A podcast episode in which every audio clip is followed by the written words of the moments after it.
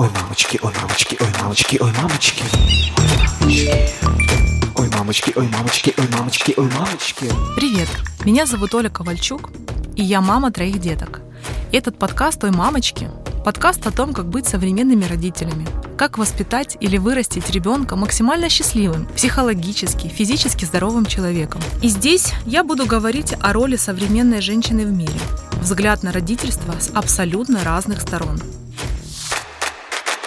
Тема сегодняшнего подкаста – это как подготовиться к беременности. Даже если у вас уже есть дети, неважно сколько, все равно каждой следующей беременности я рекомендую готовиться. Сегодня мы поговорим о том, как подготовиться с абсолютно разных сторон. С физиологической, психологической, эмоциональной и, конечно же, с темы финансов. Но прежде чем я начну, я хочу вас поблагодарить за вашу обратную связь, за ваши комментарии, за ваши вопросы. Я обязательно на все отвечу в следующих подкастах, но сегодня Сегодня мы разберем важную тему. Ой, мамочки, ой, мамочки, ой, мамочки, ой, мамочки. Так как я финансовый коуч, я начну с темы финансов. И, собственно говоря, и марафон-то свой я начала про финансы, потому что, когда я родила своего первого ребенка в 2014 году, так получилось, что я не была ни одного дня в декрете до родов, то есть до последнего дня я водила машину, работала, летала в командировке, и как только я родила, конечно же, я ушла в декрет, начала ходить гулять с коляской в парке, и, конечно же, все, кто у мамочки, знают, что огромное количество мамочек, они все собираются, обсуждают памперсы и все остальное. Я сразу скажу, что я не я же мать. Я не мать, которая обсуждает, кто как, как мы пописали, как мы покакали и сколько мы чего съели. Мне это интересно только в рамках моего ребенка, но не в рамках обсуждения это с подружками или с мужем или еще с кем-то. Поэтому, простите, здесь об этом не будет. Я начала общаться с мамочками, да, которые интересовались еще чем-то другим. И, исходя из всех этих историй, начала замечать, что 99% семей и мам не были готовы финансово, прежде всего, к появлению ребенка. Они жили в какой-то определенной иллюзии. Объясню почему. Например, моя подружка она работала парикмахером, и ее работа зависит от ее физического присутствия в салоне или где угодно, и от ее времени. То есть сколько она поработала, столько она и получила. У нее нет ставки, у нее есть э, только ее доход. И когда она была беременная, конечно же, она работала, конечно же, меньше, доход, соответственно, был меньше. Когда она родила, как я уже говорила в предыдущем подкасте, да, меняется все, и возможности работать столько, сколько ты работала раньше, ее нет, ни физической, ни временной, никакой. В лучшем случае, если там тебя отпускают на пару часов, ее так отпускали на пару часов, но это абсолютно не то, что было, например, раньше. И, соответственно, ее доход сократился существенно. А с мужем они финансовый вопрос до рождения ребенка никак не обсуждали. И стал вопрос, что она практически осталась без денег. То есть тот уровень жизни, который она позволяла себе до, скажем так, до родов, не даже не до беременности, а до родов, она не могла его себе позволить лично себе, да, то есть а женщина, мы знаем, ей нужно сделать и маникюр, и педикюр, и прически, какую-то косметику купить, какую-то новую сумочку, туфли и тому подобное, да, то есть у нас нескончаемый список того, что нам срочно здесь же тут же надо, а когда появляется ребенок, на него появляются еще дополнительные расходы, и, соответственно, где же эти деньги брать, и когда люди не готовы, то у них начинаются очень большие вопросы с мужем, и начинаются наезды на мужа, а ты мне должен, а я же родила, а давай мне, а то и тому подобное.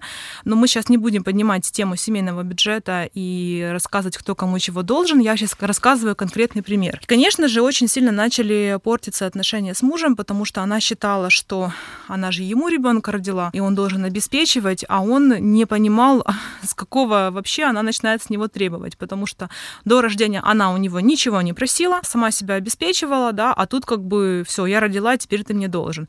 Соответственно, это все на повышенных там каких-то эмоциях, на обидах, он не понимает ее, она не понимает его, отношения усугубляются. Это такой типичный пример, который реально знаком, если он знаком вам, напишите, пожалуйста, в комментариях, поделитесь своими историями. Мне действительно важно, насколько это распространено, потому что то, что наблюдала я, это 99%. И, конечно же, начинаются всякие претензии, ухудшаются отношения. А Как я говорила в первом подкасте, да, у нас действует гормон пролактин, во время кормления, и нам физически не хочется э, близости с мужем, а тут еще когда психологическая составляющая обиды какие-то на мужа, и втройне ничего не хочется, и, соответственно, пропадают э, сексуальные отношения в семье, и, соответственно, все пропадает, да, и как бы отношения начинают э, спадать вниз, и я рекомендую все-таки готовиться к этому, готовиться финансово. То есть, если вы уже, даже если у вас сейчас нет пары, даже если у вас еще нет пары, а, потому что беременность это такая штука, которая может наступить очень внезапно. Это я вам говорю, как у нас двое планированных деток первые, а третья девочка, как говорит мой дядя, выстр... выстрыбок. То есть это не планированная беременность. Конечно же, есть 9 месяцев для того, чтобы к этому подготовиться, но тем не менее 9 месяцев иногда бывает очень мало. И я рекомендую все-таки начинать готовиться к появлению ребенка финансово, даже просто хотя бы узнать, сколько стоит сегодня современный ребенок, узнать, где вы хотите рожать и сколько там стоят роды, узнать, э, сколько стоит медобслуживание мамы в процессе беременности, сколько стоят сами роды, сколько стоит э, медицинское обслуживание после и мамы, и ребенка, потому что это очень важно, сколько стоят вакцины прививок, например, вы собираетесь вакцинироваться, мы сейчас не будем и вообще в принципе в подкасте мы не будем обсуждать тему прививок никак. И сразу говорю, эта тема табуирована. У каждого своя ответственность. Кто-то делает, кто-то не делает. Это каждая ответственность. И я здесь ее поднимать не буду. Узнать, э, сколько стоит э, одежда, сколько стоят всякие штуки, которые необходимы ребенку. А поверьте, их огромный-огромный список. Сколько стоят памперсы, сколько стоит, э, я не знаю, все что, все что угодно, все, что необходимо для ребенка. И поверьте, этот список достаточно внушительный, и если вы не готовитесь к этому заранее, то, поверьте, вопросы очень серьезные возникают. И что происходит в итоге? Либо вы уходите в минус, в обиды на себя, на мир, на мужа, на всех, и вы считаете, что вот вы родили, вы просто герой всего этого, всего мира, и теперь вам все должны. А поверьте, у каждой женщины возникают такие мысли, и если они у вас такие возникали, напишите в комментариях, мне интересно. Если у вас не возникали, то напишите, кто, это, кто такие герои, у которых не возникали такие мысли. Я хочу на вас посмотреть. И когда у тебя просто элементарно нет денег на то, чтобы нормально даже питаться, нормально пойти в поликлинику и не выстоять с маленьким ребенком очередь, особенно сейчас в ковидное время, а вызвать врача на дом, да, сколько это стоит, то, конечно же, тогда начинается очень серьезное психологическое усугубление, и начинаются обиды, начинается впадание в жертву, я называю, да, и скатывание такое. Поэтому финансово я очень сильно рекомендую готовиться даже до беременности, потому что, поверьте, на моем э, трехразовом опыте беременность проходит очень быстро. Вроде бы кажется 9 месяцев, только я узнала, что у меня уже две полоски в марте, а у меня уже двухмесячный ребенок в коляске лежит. Время летит очень быстро, и поэтому, если вам кажется, что времени хватит на все, то вам только кажется. Ой, мамочки, ой, мамочки, ой, мамочки, ой, мамочки. Важный факт, о котором я тоже хочу здесь поговорить, это физиологическая подготовка и это здоровье. Скажу так, две беременности у нас были планированы и супер подготовлены. Третья, как я уже сказала, это была непланированная беременность. Но слава богу, благодаря тому, что я слежу за своим организмом и за своим здоровьем регулярно, да, сдаю анализы, то тфу-тфу-тфу, все прошло прекрасно, и ребенок абсолютно здоровый родился, и я и быстро восстанавливаюсь. Но очень сильно рекомендую готовиться физиологически до беременности. Расскажу, что делала я, если у вас есть какие-то дополнительные рекомендации, очень буду рада в комментариях, пишите. Значит, за полгода до того, как мы запланировали, что у нас будет зачатие, понятно, что никто не дает никакой гарантии, будет оно или не будет, это такой момент, да, то есть как бы, не, собственно говоря, не мы решаем. Но вот, например, мы понимали, что вот в декабре мы планируем зачинать. За полгода до этого мы с мужем во-первых, мы это проговаривали. У нас это абсолютно осознанный подход был к ребенку. Мы проговаривали, мы договорились, что мы прекращаем пить кофе, мы уменьшаем э, количество сахара, мы прекращаем пить алкоголь любой, даже пиво, даже безалкогольное, хотя как бы там пишут вот полностью. Мы прошли оба антипаразитарный курс, то есть мы пропили целый курс, э, который погнал э, паразитов, были они, не были, я не знаю, но, но лучше почиститься. Я пропила курс витамин, обязательно только с доктором. Если у вас есть возможность, то лучше, конечно же, пойти сдать все анализы э, своего организма на гормоны и тому подобное, и посмотреть, как у вас вообще организм ваш функционирует. И, соответственно, после этого всего мы делали, услышьте, мы делали это вместе, потому что не только организм мамы ответственен за здоровье ребенка. Очень сильно важен и вклад вашего партнера в ребенка. Поэтому его здоровье тоже имеет огромное значение. И что в итоге это дало? В итоге это дало очень легкую беременность а у меня их было две запланированных. Очень все, кто меня знает, все знают, что беременности у меня были очень легкие. К доктору я ходила просто для галочки, то есть у меня даже не был записан номер телефона доктора, потому что у меня все анализы в норме, все остальное в норме, благодаря тому, что я, во-первых, подготовилась к этому всему, то есть я изначально проверила, нет ли у меня каких-то заболеваний и тому подобное. Но опять же, это если вот две беременности, к которым я готовилась. Во время беременности я также принимала витамины. Витамины я принимала узнала немецкие, а, полный комплекс для беременных. И что хочу сказать. После первых родов я не знала тогда об этом, что нужно было принимать еще специальные витамины и коллаген и заниматься, например, там зубами и волосами. Я этого не знала. У меня немножечко посыпались волосы и немножечко были вопросы с зубами, потому что к зубному как раз-таки перед первой беременностью я не сходила. Я об этом не додумалась, потому что у меня были нормальные зубы, и я вот такая вот ну, думаю, да, все ок. Но перед второй беременностью я уже четко проверила все зубы, я сделала чистки. Очень важно, сделала даже чистку зубов перед родами на 36 неделе. И стоматолог мне объяснила такую классную штуку, что это очень супер. Я это сделала на интуиции, а стоматолог объяснила мне о том, что когда мы чистим зубы вот совсем перед родами, там 36-37 неделя, мы снимаем рот, это же как бы самое грязное место человека, да, через рот попадают все микробы и ну, все. И когда мы снимаем весь этот слой, то есть чистится кишечник в том числе. И когда рождается ребенок, то есть мы передаем ему не гнилостную микрофлору, да, и с организма, и с рта, потому что все равно мы целуем, мы дышим на него, а мы передаем как бы уже свежее. И мне это очень понравилось, и я очень рекомендую тоже заняться своими зубами. Во время второй беременности а, я уже понимала, что могут быть другие последствия, и я во время беременности занималась своими волосами. Я ходила к трихологу, делала специальные комплексы для волос, и сразу хочу вам сказать, что у меня вообще не посыпались волосы и ногти, и все было у меня прекрасно, потому что я заблаговременно подготовилась к этому. Также я пила коллаген, и рожала второй раз я без эпидуралки. И хочу вам сказать, что это такой себе опыт. Конечно, я его выдержала, но это интересный э, опыт. И я думаю, что, наверное, благодаря коллагену и всем тем витаминам, которые я принимала, плюс я физически ходила на тренировки, на растяжки, я родила достаточно быстро, достаточно легко, без всяких последствий, которые могут быть, без всяких разрывов и тому подобное. Третий раз э, так получилось, что ребенок у нас э, не совсем планированный вышел. Соответственно, возможности подготовиться к беременности у меня не было физически, да, но я понимала, что раз уж я беременна, нужно дать максимум для своего тела. Я начала, я сдала абсолютно все анализы, начала принимать э, все витамины, которые мне прописал доктор, плюс регулярный спорт, потому что когда мы занимаемся спортом, э, тело вырабатывает гормоны, дофамин, серотонин, и таким образом образом повышается иммунитет и здоровье. И вот э, два месяца тоже я занималась и с трихологом, и со всеми. И вот два месяца уже после родов, тут фу фу пока все ок. И ногти в нормальном состоянии, и волосы. Поэтому рекомендую составить себе чек-лист э, по тому, как вы будете физиологически готовиться к, к вашему ребенку. И самое важное — это психологическая подготовка.